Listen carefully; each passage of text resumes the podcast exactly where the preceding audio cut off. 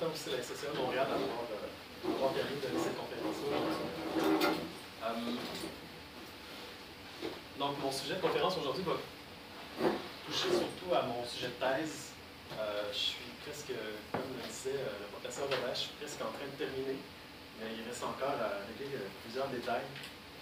toutefois, je pense que je vais être en mesure aujourd'hui de présenter une bonne partie des résultats et des conclusions qui concernent cette thèse-là. Euh, je vais essayer d'être le plus accessible possible quand même.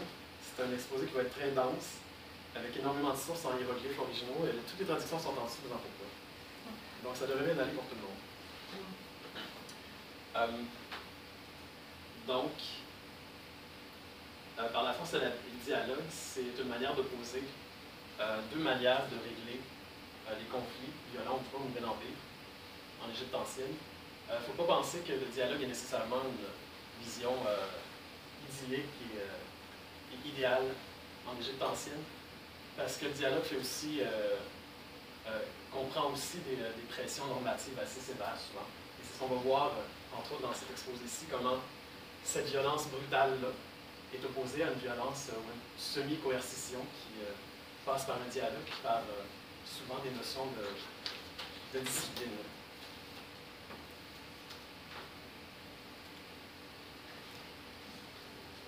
Je pense que mon ordinateur est T'as-tu fait F5? Excusez.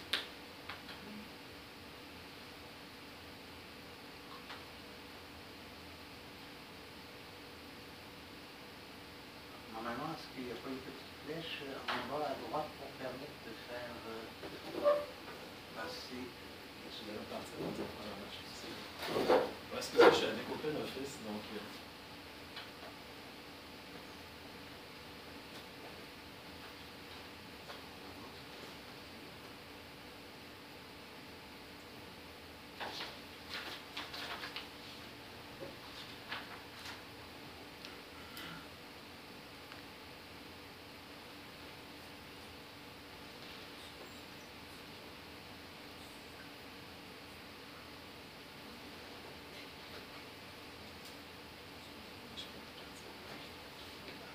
très long. Juste.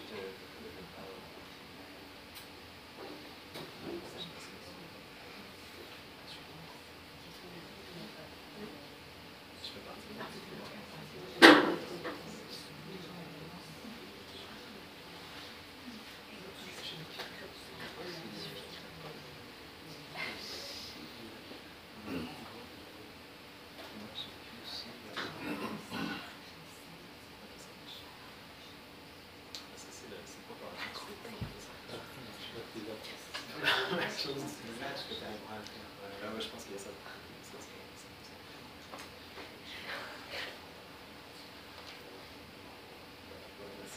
Excusez, c'est des aléas de OpenOffice. Donc, euh, soit dit en passant, les logiciels libres sont quand même très fiables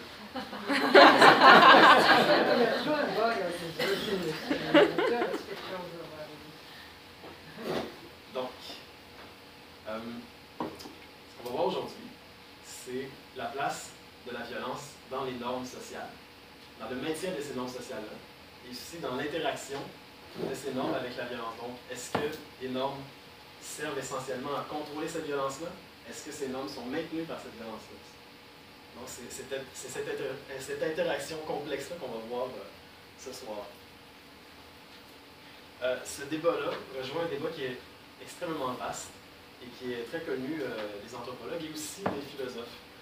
Euh, qui rejoint de grandes tendances générales euh, avec cette question-là qui est est-ce que l'être humain est fondamentalement violent? Euh, Ce débat-là fait rage depuis très longtemps et c'est toujours le cas aujourd'hui avec le dernier ouvrage de Marilyn Patoumatis qui date de 2013 qui vient remettre en question certaines, certaines données un petit peu, on pourrait dire, cyniques sur l'être humain. il y a deux grands paradigmes qui s'illustrent à travers ce grand débat-là, le paradigme obésien, considère que l'être humain est un, un singe tueur, qui sans secours de la civilisation et des normes sociales strictes, euh, va tout simplement assassiner tout le monde.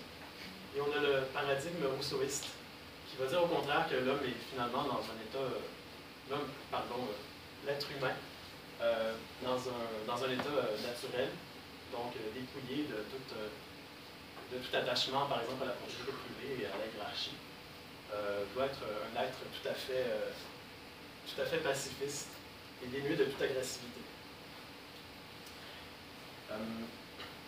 et on pourrait penser qu'aujourd'hui, les esprits sont relativement nuancés sur la question, mais si vous avez déjà entendu parler du débat entre le fameux bonobo et le fameux chimpanzé, il y a toujours des, sociobiologistes, des spécialistes euh, des sciences animales appliquées à l'être humain qui vont euh, considérer que le chimpanzé, qui est un être assez agressif, euh, même en société, est très proche de l'être humain, alors que d'autres disent, ben non, l'être humain est beaucoup proche du bonobo, qui règle la plupart de ses conflits sans violence, en fait, en, en, copulant tout simplement. Vous allez voir tout à l'heure pourquoi je, parle de, de ce sujet-là en particulier. Donc, on a Marilyn Patoumatis, qui, comme on l'a dit tout à l'heure, est euh, plutôt attachée au paradigme rousseauiste. Pas très nuancé d'ailleurs comme ouvrage, mais très intéressant quand même. Et de l'autre côté, on a le paradigme obésien qui est ici défendu par euh, Keeley, et euh, qui, a, qui, produit d'ailleurs un ouvrage très très intéressant, mais qui encore là n'est pas de nuances extrêmes. dans le camp des rousseauistes aussi, on a plusieurs, plusieurs autres anthropologues, comme par exemple Peter Gray, qui a écrit Free to Learn également en 2013, euh, qui va considérer par exemple que les chasseurs-cueilleurs, les chasseuses-cueilleuses, étaient euh, relativement égaux, qui maintenaient cette égalité-là par des, euh, pratiques culturelles très, très, strictes, également. Et on a également des gens qui ont traité plus particulièrement de l'histoire de la violence, comme David Peterson Delmar, qui écrit History of Interpersonal Violence in the West qui doit dire en fait que la civilisation contemporaine et moderne, que les schémas de domination à l'intérieur d'une société vont détruire le ciment social original et va augmenter la violence des groupes euh, qui sont considérés comme dominés. Son exemple, c'est euh, la communauté noire aux États-Unis. Et c'est euh, cette destruction-là du ciment social qui est imposée par le haut, par la hiérarchie blanche, qui va, par la suprématie blanche en fait, qui va créer cette, cette violence-là dans ces groupes dominés.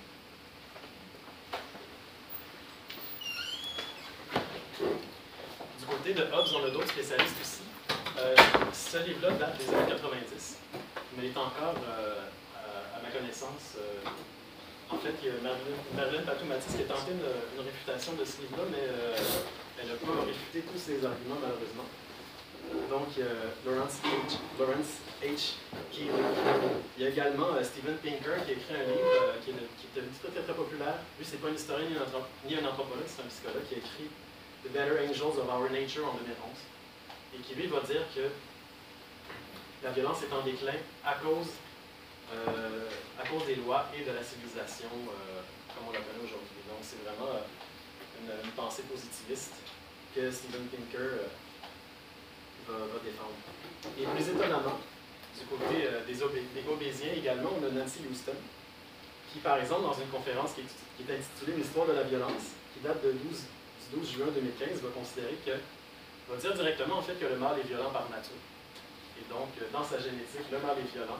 Et qu'aujourd'hui, toute, euh, la pensée sociale et toutes les normes sociales vont euh, aller contre cette violence-là, cette violence nature, naturelle du mâle et va créer plein de problèmes d'identité, etc.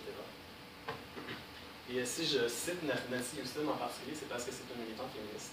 Et ça montre que euh, pas, les sont pas nécessairement progressistes et les, les obésiens euh, réactionnaires. Il y a des progressistes des deux côtés, il y a des réactionnaires des deux côtés aussi. De manière globale, par contre, les euh, rousseauistes, vont, avec quelques nuances bien sûr, vont avoir tendance à être plus libertaires et les obésiens vont avoir tendance à être légèrement plus autoritaires dans leur manière de voir la société et les échanges. Mais bon, maintenant, ça ne dit pas que, je veux dire, j'accuse pas non plus qu'il qui est un anthropologue, d'être autoritaire, bien au contraire. Mais c'est une tendance qu'on peut voir de manière globale. C'est une tendance également qu'on peut remarquer dans la société réponse de manière générale, avec Mathieu Bocoté, par exemple, qui, dans un article de 2014, va dire en fait, c'est une, citation qui est, vraiment très, très, euh, euh, très, très euh, représentative du personnage et de sa pensée. Donc, le respect des formes, c'est-à-dire les normes sociales, contribue à la pacification des mœurs. Donc, plus on respecte les normes sociales, plus, cette civilisation-là est imposante, plus les normes sont imposées de manière stricte, plus les gens vont être pacifistes plus les gens vont être, en guillemets, civilisés. bon, j'essaie de trouver des, des adversaires de taille à mettre de côté dans, la, dans la philosophie québécoise, mais finalement, j'ai pas le choix, j'ai été obligé de prendre des, des philosophes classiques. Donna Arendt, qui, elle, bon là, je l'ai pris, prise hors contexte. Cet ouvrage-là est profondément controversé. Mais elle considère, par exemple, que dans certaines situations très précises, très particulières, moi, je vois les visages euh, dans la salle. Donc, dans certaines circonstances très, très, très particulières, euh, un leadership ou des normes sociales trop strictes vont au contraire pouvoir nuire à certaines populations. Dans ce cas-ci, euh, elle remet en question le leadership juif à l'époque de l'Holocauste. J'ai absolument pas d'avis sur la question d'ailleurs, j'étais à mentionner. Et on a aussi Michel Foucault, qui euh, m'a beaucoup aidé dans ma thèse de doctorat, pas parce qu'on a une connexion spirituelle ensemble, mais parce que j'ai beaucoup lu euh, ses ouvrages pendant que j'écrivais ma thèse. Donc lui, il va considérer dans Surveiller puné que en fait, on peut là la citation. Donc, l'infraction oppose en effet un individu au corps social tout entier contre lui. Pour le punir, la société a le droit de se dresser tout entière. Un formidable droit de punir se constitue ainsi, puisque l'infracteur devient l'ennemi commun, pire qu'un ennemi, mais c'est de l'intérieur de la société qui lui porte ses coups. C'est un traître. Donc, il va centrer sa pensée autour euh, de la personne qui va commettre les infractions ou euh, commettre euh, les transgressions en particulier. Bon, évidemment, Michel Foucault est un, auteur qui est relativement proche et qui a inspiré énormément de, penseurs libertaires. C'est pas étonnant de, de voir défendre de s'intéresser à la condition marginaux et des marginales. et c'est un peu ce qu'on va faire également dans cette conférence. Donc, pour, pour ce qui s'en vient maintenant, ce qui s'applique directement à l'Égypte ancienne, D'abord, on va commencer par vous euh, parler un peu de certains repères lexicaux euh, qui concernent l'histoire de la violence au Nouvel Empire. Ensuite, on va parler des repères éthiques et moraux, beaucoup dans la, dans la littérature sapiensale, ce qu'on appelle les sagesses en Égypte ancienne. Par la suite, on va parler des transgressions morales, qui sont en général, pour la plupart, des transgressions euh, sans grande brutalité, parfois même sans victime, et du crime plus violent, comme par exemple le meurtre. Après ça, on va parler de la gestion de ces transgressions-là par l'État et par la société, donc de la répression. Et finalement, de ce que appelé la résistance, mais ça c'est un petit peu quand même, euh, c'est un peu biaisé, on peut parler plutôt de, réponse de la population à, ce pouvoir-là, à cette, euh, à, cette domination ou cette, cet échange, ces interactions-là qui vont euh, du haut vers le bas de l'État avec la population. Donc, vous allez comprendre tout à l'heure pourquoi j'ai employer exactement le terme résistance. Euh, mais c'est pour la fin de, l'exposé. Donc, il y a beaucoup déjà d'égyptologues qui ont parlé euh, plus ou moins de ces sujets-là. Euh, Prédaté Müller-Vollerman, qui est une, égyptologue très compétente, a écrit euh, sur les sanctions et les peines en Égypte ancienne. Donc, un ouvrage très important, malheureusement pas traduit à partir de l'allemand. Et Déborah Soumini qui a énormément parlé euh, des interactions sociales aussi, qui en fait un de ses sujets principaux. Donc, euh, un égyptologue incontournable, incontournable pour notre sujet. David Lorton, qui a participé à certaines controverses sur, le, sur les peines réfugiés ou criminels. Surtout dans les années 80, il y a eu un débat assez euh, intéressant avec, je crois, Lily. Ça s'est pas passé à travers des livres de 600 pages, c'était quelques articles, heureusement. Euh, ensuite de ça, pour ce qui est plus de la, peine de mort de manière globale, qui est extrêmement ritualisée en Égypte ancienne, on a Alan Parshalman qui a fait un très bon travail dans les années 80. Pour revenir aux peines de manière globale, euh, bon, il y a l'ouvrage de Joyce Kisdall euh, il y a Kerry Mollestein qui a publié plusieurs articles et un ouvrage et qui a participé à des podcasts assez intéressants d'ailleurs sur le sujet de la, violence et euh, des peines capitales également au Nouvel Empire. Et la thèse de Christine Huet-Arcé, qui vient juste, de sortir, euh, qui s'appelle La violence interpersonnelle dans la documentation égyptienne du Nouvel Empire aux époques grecques et romaines. on a un sujet qui est quand même très proche, mais on ne s'intéresse pas tout à fait aux mêmes époques. on n'a pas tout à fait la même, la même documentation et méthodologie. Et finalement, il y a Yam Asman qui, qui a beaucoup sur la culture égyptienne, sur certains éléments moraux aussi. Vous avez peut-être entendu parler de son ouvrage sur la Mahat.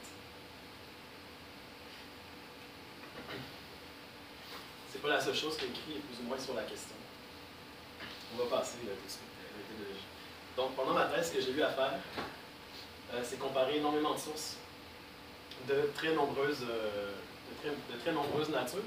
Travailler avec la culture, c'est une chose. Travailler avec l'idéologie, c'est une autre chose. Travailler avec la politique, c'est encore une autre chose. Mais travailler avec les normes sociales, il faut vraiment euh, lire entre les lignes et trouver des sources extrêmement diverses.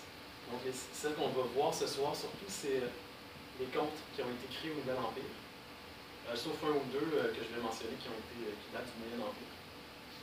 Du moins, c'est ce qu'on croit. Ensuite, il y a la littérature sapientiale dont je viens de parler, qui est les extraits de sagesse. La correspondance qui est extrêmement importante et qui est, plus, qui est moins rare qu'on pourrait le croire.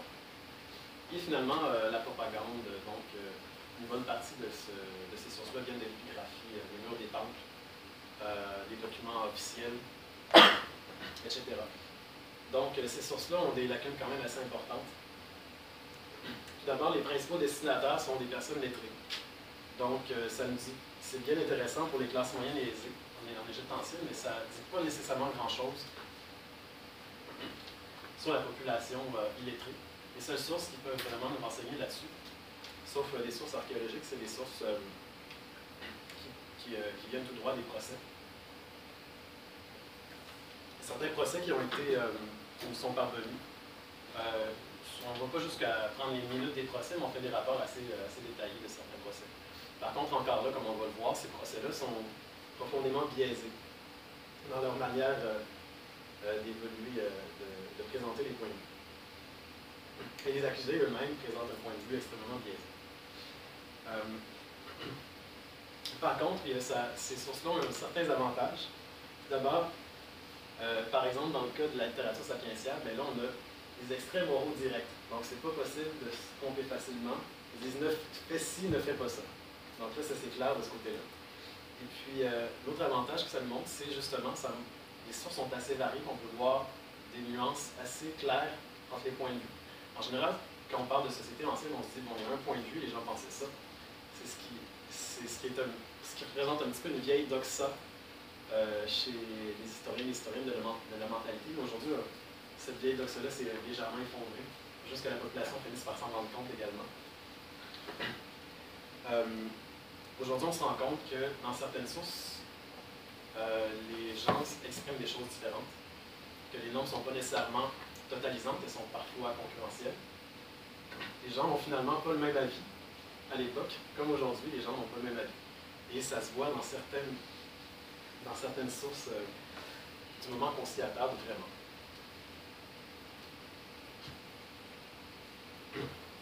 Voilà. Donc, on parle de champ lexical de la violence. C'est très important de déterminer quels euh, étaient les termes employés euh, dans les sources, étant donné qu'il y a beaucoup de termes qui se recoupent, qui veulent dire plusieurs choses différentes. Donc, trouver un champ lexical précis à la violence. Pour analyser ces sources-là, c'est important. Par exemple, je peux vous donner un exemple. Dans le cas de Ara, c'est quand même assez. Euh, c'est quand même assez clair. On voit que c'est le verbe lutter.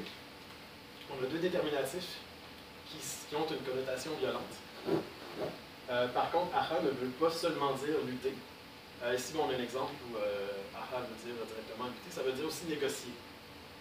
Donc, si on voit dans une source, surtout la correspondance, parce que de manière générale, dans les sources euh, plus propagandaires ou euh, sacrées, euh, le verbe lutter signifie se battre. Donc, c'est des dieux qui mènent un combat héroïque contre des ennemis souvent symboliques. Par contre, dans la correspondance, aha n'a pas nécessairement une connotation directement entoure, qui entoure directement l'exercice de la brutalité. Et puis, euh, encore là, c'est la traduction de cette correspondance-là qui fait un sujet à débat. Donc, c'est extrêmement compliqué. Mais au moins, reconnaître que ce terme-là peut avoir certaines peut avoir certaines définitions différentes. Ça me permet d'avoir un éclairage légèrement différent sur certaines sources ou de ne pas affirmer des choses trop rapidement.